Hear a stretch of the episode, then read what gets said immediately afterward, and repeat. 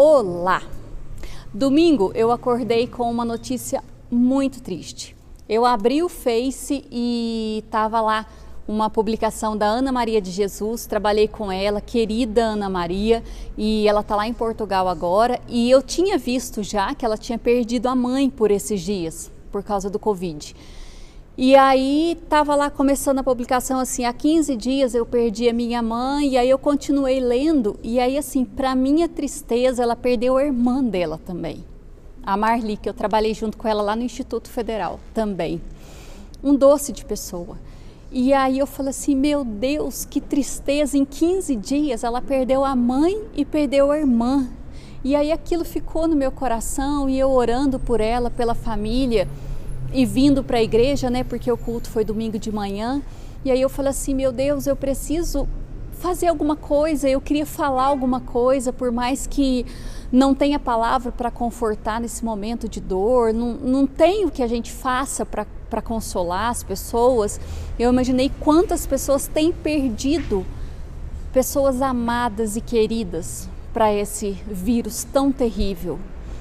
E aí, o que veio no meu coração foi para compartilhar com vocês a oração que ela pode, que ela pode não, que se ela for feita com fé, entendendo o que realmente ela significa, pode mudar eternamente a vida de uma pessoa. Então o que eu quero falar para você é que quando Deus nos criou, Deus criou o mundo e Deus criou o homem e depois veio a mulher, e ele queria uma comunhão eterna conosco. Ele nos fez para isso.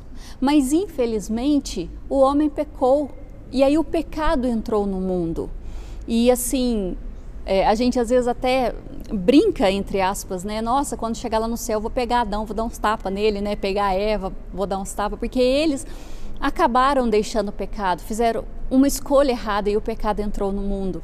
Mas se fosse eu e você, quem, quem pode garantir que a gente não ia também desobedecer? Nós somos tão falhos, né? E aí o pecado entrou no mundo. E aí Deus pensou assim, meu Deus, e agora como é? Meu Deus pensou, meu Deus é ótimo, né? e aí ele pensou assim, como vou fazer para resgatar o que eu queria lá atrás, que era viver eternamente com o homem? Mas ele tem pecado. Qual foi a solução? Deus Pai pensou assim, eu vou mandar Jesus, Deus Filho, para que vá até o mundo, para que viva sem pecado e morra por cada um deles na cruz. Porque através da morte dele vai ser o passaporte para que eles possam vir para o céu, morar eternamente comigo. E assim aconteceu. Jesus veio ao mundo, ele morreu por mim, morreu por você, sem pecado nenhum. Ele não tinha culpa de nada, mas ele entregou a sua vida por minha causa e por sua causa. E quando nós entendemos isso, João 3,16, porque o mundo, Deus amou o mundo de tal maneira que ele deu o seu Filho unigênito, para que todo aquele que nele crê não pereça, mas tenha vida eterna. Quando nós entendemos isso e reconhecemos que Jesus, ele é o nosso, ele é a nossa única alternativa para viver no céu, nós ganhamos a eternidade, nós somos salvos. Então eu vou fazer uma oração com você agora. Se você nunca fez essa oração, ou se você até um dia já fez, mas ainda não tem a certeza absoluta no seu coração, lá no fundo, que você é salvo, então faça essa oração comigo. Fale assim: Senhor Jesus, eu reconheço que você morreu naquela cruz para me salvar. Eu sei que você não tinha pecado nenhum mas no meu lugar você morreu naquela cruz e hoje eu aceito o sacrifício que você fez. E por causa disso, eu me torno um filho e eu garanto a minha eternidade no céu.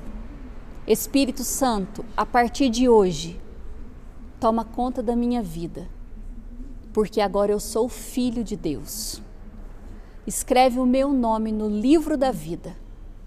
Em nome de Jesus. Amém. Você fez essa oração?